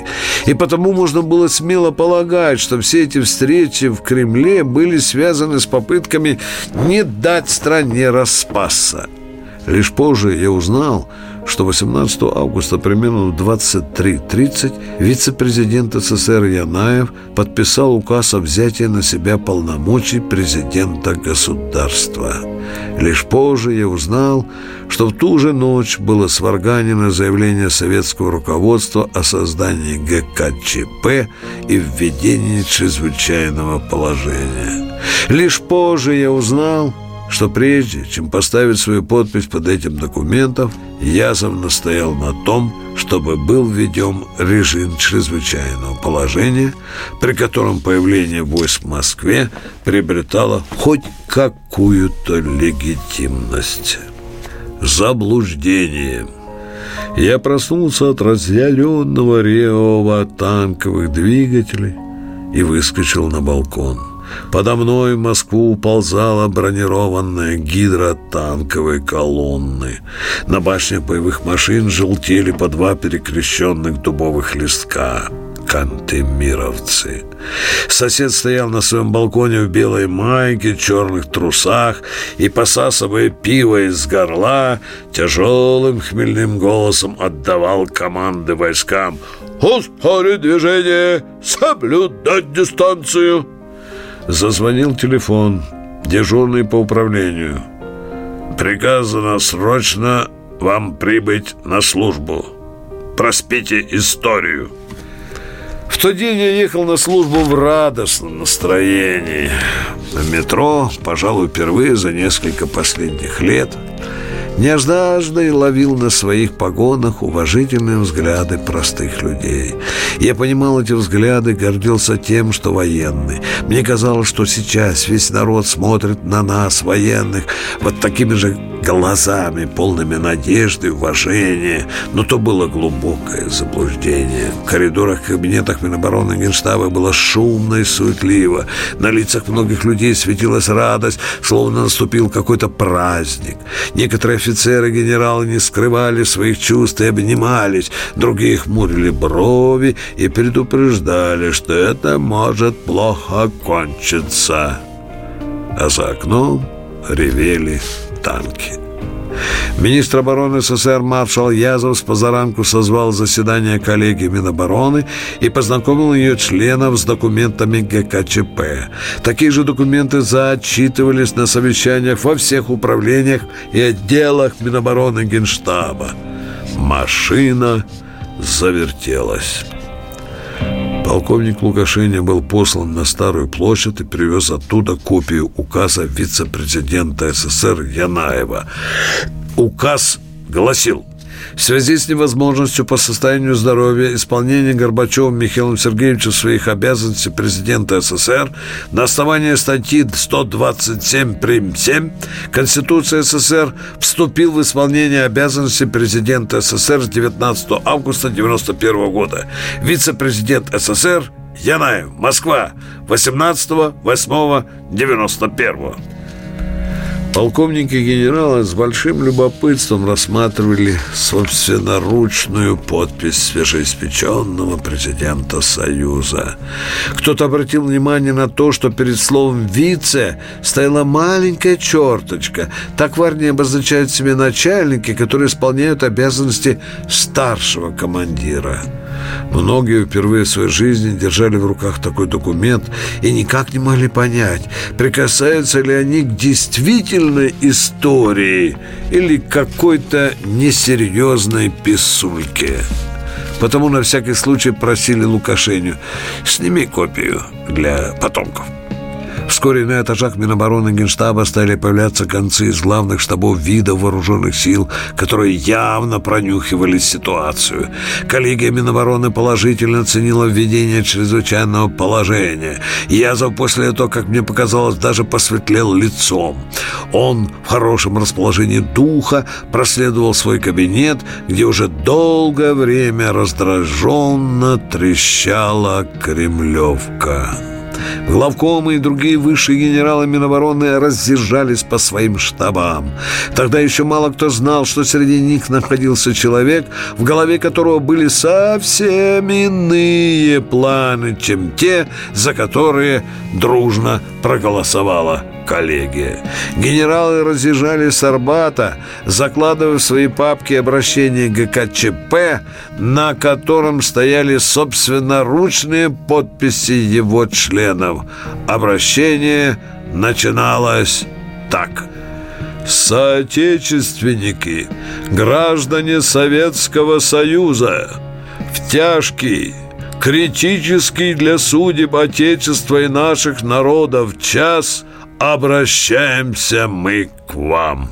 Над нашей великой Родиной нависла смерть смертельная опасность. Начатая по инициативе Горбачева политика реформ, задуманная как средство обеспечения динамичного развития страны и демократизации общественной жизни, в силу ряда причин зашла в тупик. Слова были высокие и правильные. Никто не протестовал и не возмущался. Но отношение генералитета к ГКЧП было разным – вот как, например, отреагировал на обращение ГКЧП бывший в ту пору главкомом военно-воздушных сил генерал-полковник авиации Евгений Шапошников. С первых секунд этого заявления я почувствовал себя неуютно. Но с кем поделиться – Попытался разговаривать и разговаривал с некоторыми членами коллегии. Из этих разговоров мне стало ясно, что, в общем-то, трудно найти союзников. Оставим на совести Шапошникова искренность его слов. Да и прозвучали они уже после августовских событий. Тут можно домысливать и фантазировать все, что угодно. Во все это можно было поверить лишь в одном случае, если бы Шапочников на том же заседании коллегии встал и заявил о своем неприятии ЧП. Тогда бы все было ясно, как в том случае, когда главком открыто высказался за депортизацию армии. Уже вскоре многих генералов, оказавших поддержку российскому президенту, некоторые газеты демократического толка высокопарно назовут героями августа. Таких героев обнаружилось в нашей армии с каждым днем все больше – Среди многих генералов и полковников шел негласный конкурс на лучшее присмыкательство перед новыми властями – Герои демократии чем-то напоминали мне известных самозванцев, которые твердили, что вместе с Лениным несли бревно на субботнике. Кто-то посчитал, что если выстроить их ряд, то бревно достигло бы километра. «Где же вы были, отважные генералы-демократы?» – думал я когда ночью 19 августа поступил приказ министра обороны двигать войска на Москву. Все вы безропотно бросились заводить моторы и будить людей. И лишь когда стало ясно, что затея провалилась, что армия втянута в политическую авантюру, и что, возможно, придется фотографироваться в анфас и профиль и давать отпечатки пальцев, многие митингам стали рядиться в миролюбивой демократической одежды, громко осуждать ГКЧП и перебегать на сторону побеждающей стороны. Вечером 19 августа Борис Ельцин подписал обращение к солдатам и офицерам вооруженных сил КГБ и МВД СССР. Вот оно, цитирую. «Солдаты и офицеры России. В эту трагическую для России, всей страны минуту я обращаюсь к вам. Не дайте поймать себя все эти лжи, обещаний демагогических рассуждений о воинском долге. Не станьте слепым орудием преступной воли группы авантюристов, поправших Конституцию законы СССР. Два года спустя, читая эти строки, я думал о том, что под этим воззванием Ельцина мог бы в октябре 93 года смело поставить подпись каждый защитник расстрелянного парламента – поменяв в обращении лишь одно слово «СССР» на «Россия». Это ложь, что умом Россию не понять. Посыльные. 19 августа мне довелось много поработать посыльным, разнося бумаги по самым высоким кабинетам. Одну из бумаг надо было ставить начальнику главного военно-политического управления Советской армии военно-морского флота генерал-полковнику Николаю Ивановичу Шляге. В кабинете Шляги собралось почти все руководство главпура. Читали постановления ГКЧП, приказы, директивы министра обороны. Язов несколько раз в течение каких-то 20 минут звонил начальнику ГВПУ. Шляга не сдержался. Когда приперло, сразу о главпуре вспомнили – по разговору Шляги с Язовым я понял, что речь шла о необходимости срочно выпустить несколько тысяч листовок для военнослужащих частей, введенных в Москву. Шляга сообщил министру, что уже отдал такое распоряжение. Мне стало ясно, что начальник главпура не был заранее посвящен планы ГКЧП, иначе все листовки были бы отпечатаны и отправлены в части долго до того, как взревели двигатели боевых машин в Московском и других гарнизонах. Я никак не мог понять, как эта шляга, возглавляющая управление, работающих на правах военного отдела ЦК КПСС – оказался выведенным из игры. Что стояло за всем этим? Недоверие, сверхзасекреченность, перестраховка. Один из вариантов листовки было поручено писать моему другу, работавшему в то время в группе референтов начальника главного политуправления. Он рассказывал мне вот о чем. Исповедь Главпуровца. Помню, Шляга посоветовал. Надо написать листовку так, чтобы самому малообразованному солдату стало ясно, что происходит и как надо действовать. Я возвратился в свой кабинет и попросил юриста дать мне текст закона о чрезвычайном положении и подключиться к работе над листовкой. Юрист-подполковник в неожиданно резкой форме отказался – это было что-то беспрецедентное. Я поинтересовался причиной отказа. Он подошел к окну, выходящему на Калининский проспект, отодвинул штору и зло сказал «Покажите мне массовые беспорядки, при которых по закону войска могут водиться в Москву. Их нет. Что же говорить солдату?» Через час поручение начальника главпора сообщил мне, что листовка уже не нужна. Вместо нее решили раздать войскам обращение ККЧП к народу. Это обращение почему-то не разошлось. Гора пачек так и осталась лежать в приемной бывшего секретаря Всеармейского парткома генерала Михаила Суркова. По распоряжению Шляги был сформирован оперативный штаб во главе с генералом Григорьевым. Туда от офицеров, разосланным гражданке по всему городу, уже к обеду стала поступать информация. Исходя из большинства донесений, можно было сделать вывод, что в войсках пошло разложение – Генерал Григорьев искусно подбирал слова, чтобы в документах, уходящих в Минобороны и ЦК, все выглядело более-менее сносно. Он писал «Наблюдается некоторая моральная и физическая усталость военнослужащих».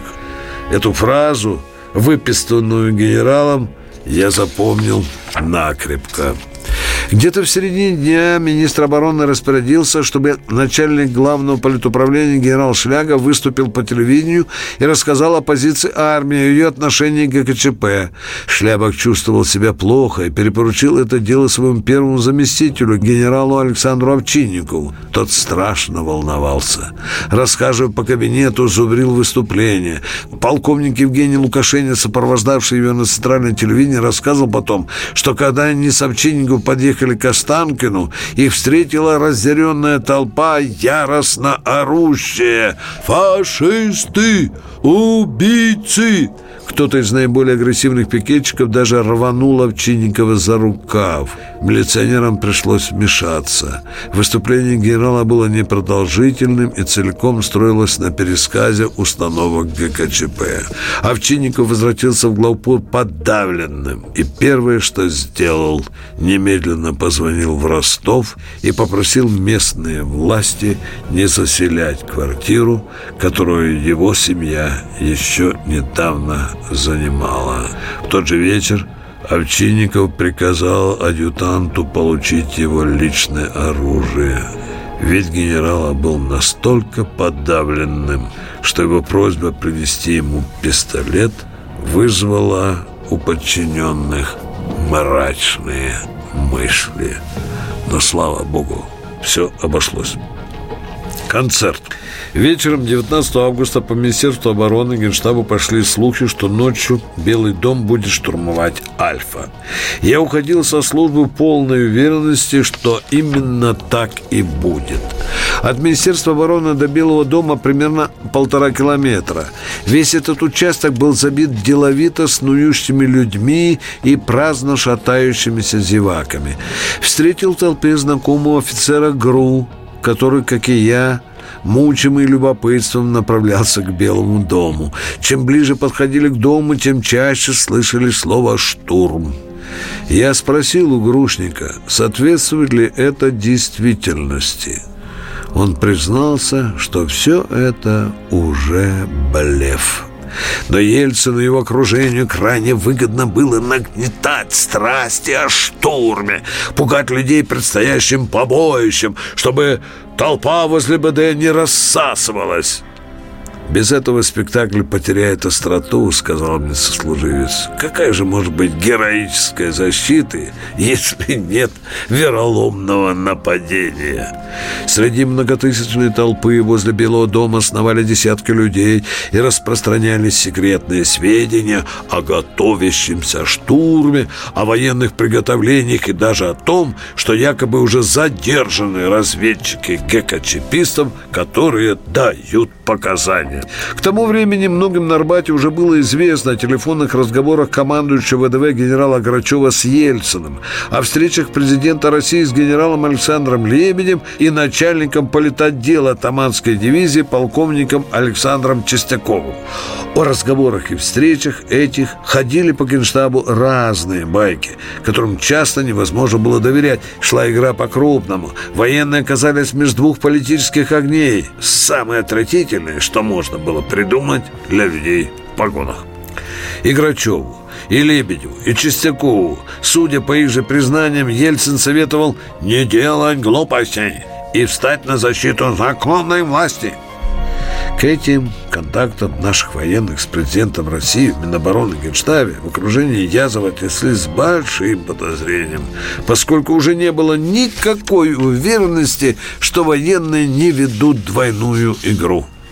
Ночь. Поздно ночью вышел покурить на балкон.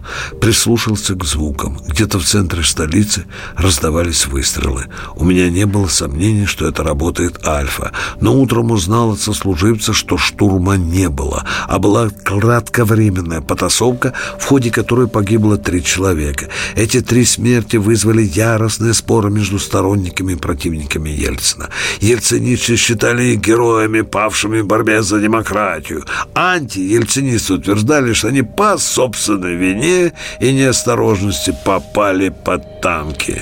Знали бы Дмитрий Комар, Илья Кричевский и Владимир Усов, писал потом одном из своих книг Александр Русской, чем закончится эпопея демократизации страны под руководством Ельцина. Думаю, они бы не пошли бы на то, чтобы своими жизнями останавливать движущуюся по Садовому кольцу колонну боевой техники, тем более, что она, уходя, двигалась далеко от Дома Советов и никому не угрожала.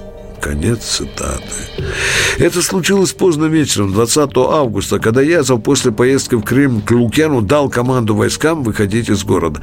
Вместе с Язовым в Крым ездил и вице-президент Русской, который по возвращению в Белый дом сообщил Ельцину о решении на вывод почти 90% войск.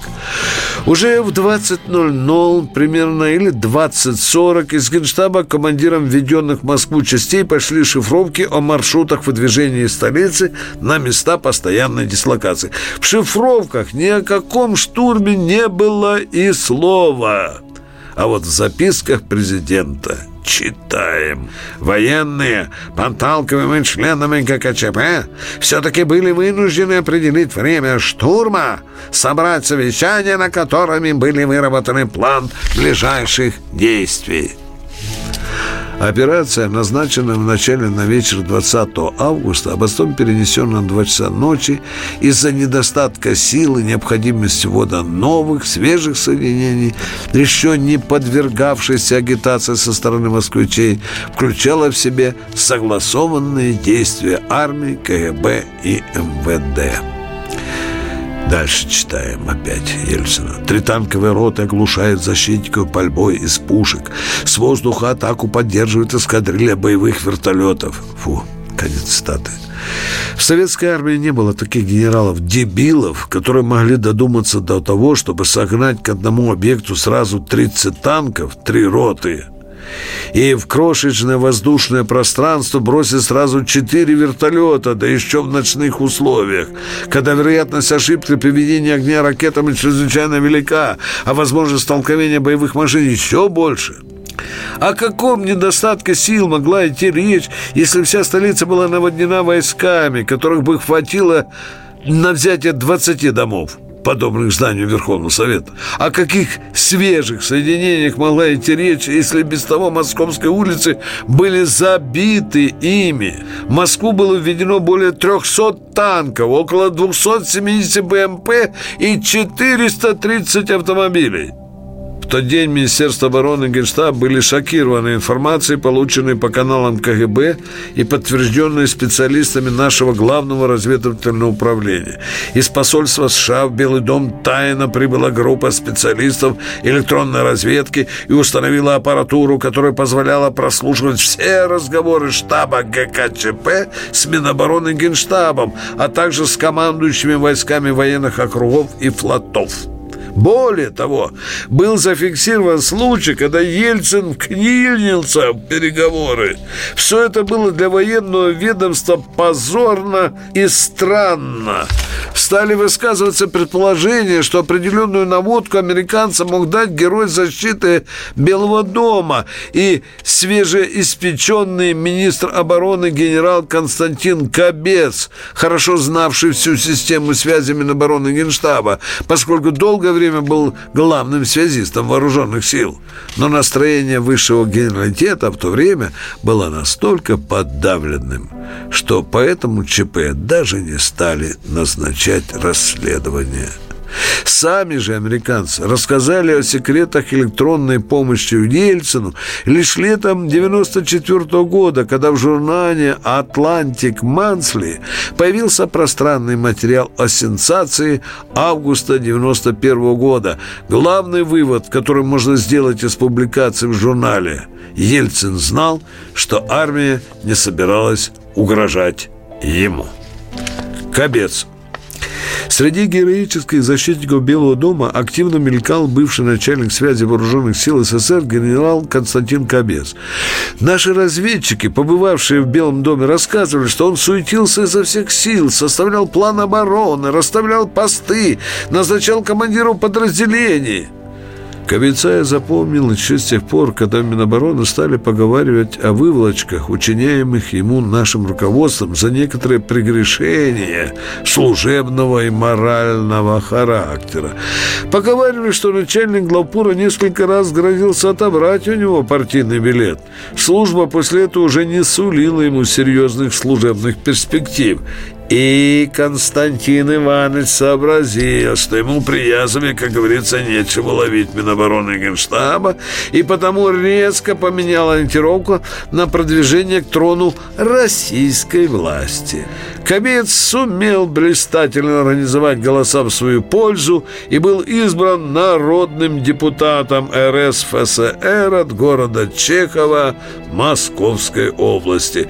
Возглавлял группу народных депутатов РСФСР от вооруженных сил, Президиум Верховного Совета СССР утвердил его председателем Государственного комитета СССР по обороне и безопасности при правительстве.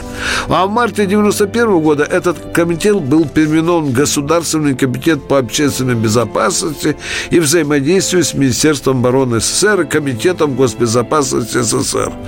Кобец остался его председателем. В первый первый же день путча Ельчин назначил Кобеца министром обороны России, хотя такой пост и такое министерство не были предусмотрены в государственной структуре РСФСР. Уже 6 сентября 1991 года генерал был смещен с этой внештатной должности. Одна из московских газет писала о нем, что он один – остановил целую армию. К Обецу Минобороны Генштабе было особое отношение. Он постоянно был одним из действующих лиц в байках о каких-то темных делах, связанных с коммерческо-финансовыми махинациями. С тех пор я обратил внимание на то, что Кабет часто фигурировал там, где светила новая должность. В августе 91-го он снискал славу Героя обороны Белого дома, а в октябре 93-го одного из инициаторов штурма парламента. В июне 96-го нежданно-негаданно о нем заговорили как об одном из вероятных кандидатов на пост министра обороны России, хотя о его военно-стратегических способностях никто у нас и не подозревал. Зато герой защиты Белого дома летом 96-го был уже хорошо известен в армии как участник скандальной сделки с фирмой «Люкон», нанесшей серьезный урон вооруженным силам. Через некоторое время после этого на генерала армии надели наручники и припроводили в тюрьму. Его сторонники подняли шум и стали апеллировать президенту, прося его учесть заслуги Кобеца перед демократической революцией. Забавная мы страна. У нас многие лучшие герои демократии и реформ отличные кандидаты на лефортовские нары. Днем 20 августа Ельцин выступил с еще одним обращением к соотечественникам, в котором, в частности, говорилось «Верю, честь и слава российского оружия не будет обогрена кровью своего народа». Два года спустя, перечитывая эти строки, я еще раз убедился в том, что лицемерие – родная мать нашей политики. В октябре 93-го Ельцин приказал расстрелять тот же Белый дом, из которого в году 91-м призывал солдат спрятать оружие и не идти на поводу у политических авантюристов. В августе 91-го он сам находился в Белом доме, потому проникновенно обращался к вооруженным защитникам. «Дорогие мои сыновья, я надеюсь на вас, на ваш правильный выбор. Надеюсь, что вы станете на сторону законной власти президента РСФСР. Уверен, что вы не допустите насилия, что вашим отцам и матерям не будет горько со своих детей». В октябре 93-го Ельцин призывал те же придворные дивизии сделать совсем другой выбор. Когда власти нужно спастись от несогласных с ней, она, прикрываясь интересами народа, будет побуждать людей ложиться на пути танков. Когда же ей нужно удержаться и спасти свою шкуру, она сама позовет танки и заставит их стрелять тот же народ – интересами которого она вчера прикрывалась. Даже расстрел политических оппонентов эта власть может признать законным, если это нужно ей, чтобы не оказаться свергнутой. Провал. Утром 20 августа атмосфера в Министерстве обороны, Генштабе и Главном политическом управлении была очень похожей на траурную. Стояла какая-то тяжелая похоронная тишина. Люди уныло муссировали одно и то же. ГКЧП организован по-дурацки, армию опять подставили. Настроение было отвратительное. Войска уходили из города под яростное ликование и свист победителей. Они вовсю праздновали победу над военной хунтой. Они нас оплевывали, и мы же их должны были после этого защищать. Неуклюжая попытка спасти страну от развала при помощи танков с треском провалилась. У большинства арбатских те дни было такое чувство, какое, наверное, бывает у игрока разгромленной футбольной команды, когда ему свистят и плюют вслед болельщики, хотя он и не выходил на поле. Два солдатика старательно стирали с белой стены Минобороны алую надпись «Смерть военной хунте». Некоторые зеваки при этом посвистывали, кричали «Что? Стыдно?» На стихийных митингах по всей Москве членов ГКЧП называли врагами демократии и призывали Ельцина немедленно засадить за решетку командиров, участвовавших в организации ввода войск в столицу. В Министерство обороны и Генштаб стали ежедневно приходить десятки каких-то гражданских людей с инспекторским видом.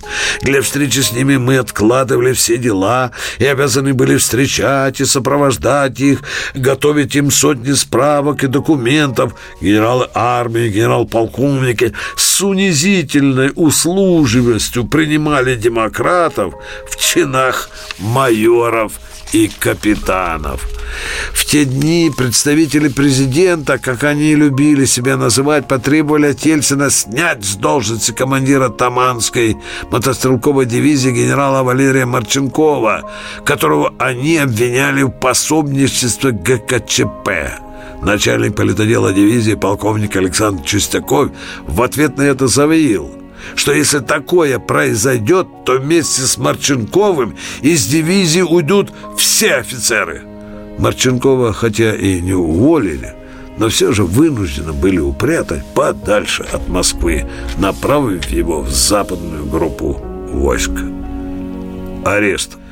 21 августа 1991 года министр обороны СССР маршал Дмитрий Язов приказал, чтобы все введенные в Москву войска полностью покинули столицу. 22 августа 1991 года маршал Язов был арестован в аэропорту Внуково офицерами 9 управления охраны КГБ. Как же это происходило? Позже сам Язов рассказывал. Я прилетел во Внуково-2, вышел из самолета и сказал сопровождающим, сейчас меня арестуют. Летное поле было оцеплено солдатами. Баранников провел меня в зал, где сидел взлохмаченный Степанков. Тот первым делом спросил, есть ли у меня оружие. Я ответил, нет. Степанков сказал, вы арестованы, вы обменяетесь в измене Родине. Я ходил за родину в штыковые атаки, дважды был ранен в болотах под Ленинградом. Погоняв последствиями изолятором Подмосковье, меня поместили в матросской тишине. Там я пробыл полтора года. Уже находясь в тюремной камере, маршал Язов уныло скажет своей жене Эмме «Не верь никому». Единицы, кто истинно хочет помочь народу, остальные делают все для себя.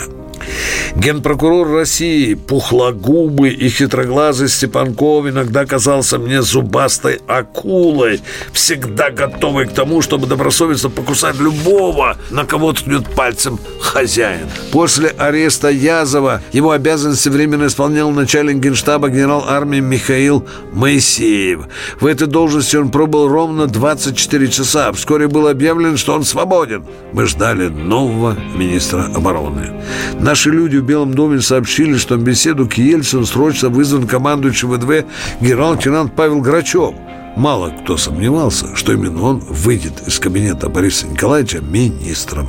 Но мы ошиблись. Грачев отказался.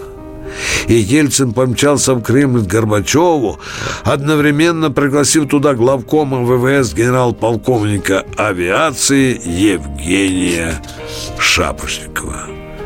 В Кремле у нас тоже были свои глаза и уши. Там, в президентском аппарате, работали референтами два бывших краснозвездовца. Они первыми сообщили в Минобороны весть о назначении Шапошникова, которая была встречена весьма уныло. Министерство обороны традиционно возглавляли преимущественно сухопутные генералы. Шапошников со своими голубыми погонами как-то не вписывался в привычный образ министра тому же мало кто не понимал, что его назначение по многим позициям политически конъюнктурно. В августе 91-го Шапочников запомнился мне по двум ярким деталям. Он принес с собой в наше суровое министерство американскую улыбку, которая выглядела иногда не к месту, когда речь, например, заходила о слишком серьезных вещах.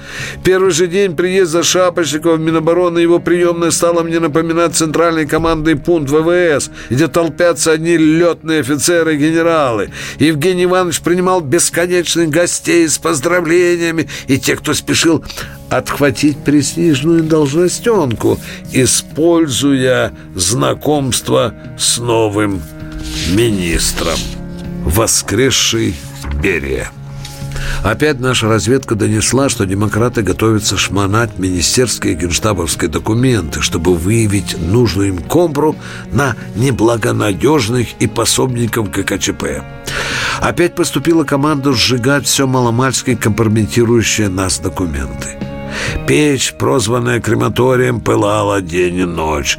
Возле нее стояла длиннющая очередь полковников с макулатурой.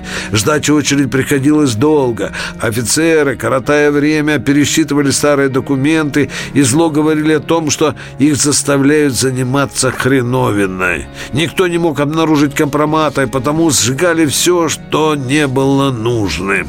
Поздней ночью, уничтожив все рабочие бумаги, которые могли свидетельствовать о заговоре против демократии, я покидал свой кабинет.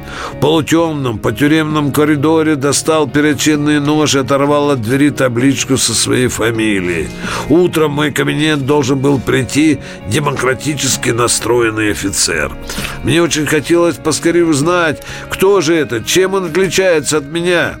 На следующий день в Минобороны, Генштабе и Главпуре появились люди в гражданской с военной выправкой и холодными колючими глазами, как у Лаврентия Берии. Полковники и генералы, почуявшие возможность продвинуться по службе, забегали перед ними на полусогнутых ножках и, тыкая пальцем в металлические номера кабинетов, услужливо сообщали «Вот здесь Очалов сидел, он приказы Язова корректировал, оригинальчик имеется». А тут генерал Манилов сидит, главный писарь министра. А вот там личный летописец Язова, генерал Кашуба. В бывшем политоделе генерального штаба группа людей с корочими глазами сидела особенно долго. Туда были доставлены списки генералов-политработников. Неизвестный мне полковник строчил, как из пулемета. «Шляга, Овчинников, Стефановский, Шатров, Бойко, Бенов. Демократический толстячок глазами Берия самодовольно морщил губки и грозно комментировал. «Всех выведем на чистую воду! Всех!» С того дня генералов, офицеров Минобороны, Генштаба, главных и центральных управлений начали таскать на беседы. Одна комиссия следовала за другой. Среди членов этих комиссий было много людей, с которыми мы еще вчера служили в одних штабах, полках и дивизиях, парились в одних саунах. Их называли демократами. И вели они себя, подобно обхотничьим собакам, выпущенных с голодными желудками на трепещущих в траве зайцев. Волкогонов – в августе-сентябре 91 года президентская комиссия во главе с генералом Дмитрием Волкогоновым инспектировала Министерство обороны, Генштаб и Главное военно-политическое управление Советской армии и военно-морского флота. Это инспектирование было очень похоже на политический погром. Комиссия выискивала пособников ГКЧП.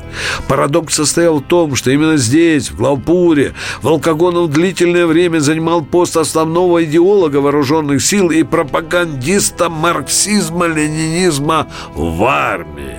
Он умел зажигать сердца воинов призывами к непоколебимой верности КПСС. Во времена всевластвования Компартии Волкогонов играл роль коммунистического рупора в вооруженных силах. Интересно было наблюдать отношение генералов и офицеров к Волкогонову во время его августовских инспекторов визитов в Минобороны Генштабы. Некоторые прекрасно понимали, что к песне спета, и уже ничего, кроме пенсии, их не ждет. Эти люди держались с чувством достоинства, позволяя себе даже некоторые дерзости во время ответов на вопросы членов Волкогоновской комиссии. Но были люди и совершенно иной линии поведения – Рассчитывая, как я уже говорил, получить новые должности, они заискивали перед президентским ставленником, делали угодливые жесты и даже выступали в роли консультантов генерала, когда речь заходила о характеристиках лиц, которые он плохо знал. Некоторые из них не гнушались и доносами на вчерашних сослуживцев, пытаясь прежде всего утопить тех, кто мог составить им конкуренцию при назначении на вакантные должности.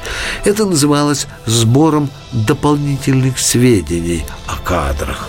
Отдельные кадры стали опускаться даже до того, что с гордостью вспоминали количество партийных выговоров и родственников, которые некогда оказывали сопротивление советской власти. Все это подавалось как некая заслуга, как моральное право получить более престижную должность. Мне хотелось понять, трансформацию Волкогонова. Его феномен часто становился предметом горячих дискуссий во многих арбатских кабинетах. Спорили до хрипоты, до взаимных обид. Генерал Волкогонов лет двадцать яростно призывал армию быть верной КПСС. Когда дело дошло до испытания этой верности, армия увидела, что наш главный комиссар зашел ей в тыл вместе с противником и расстреливает в упор свои же боевые порядки. ГКЧП. События 30-летней давности вспоминает полковник Виктор Баранец.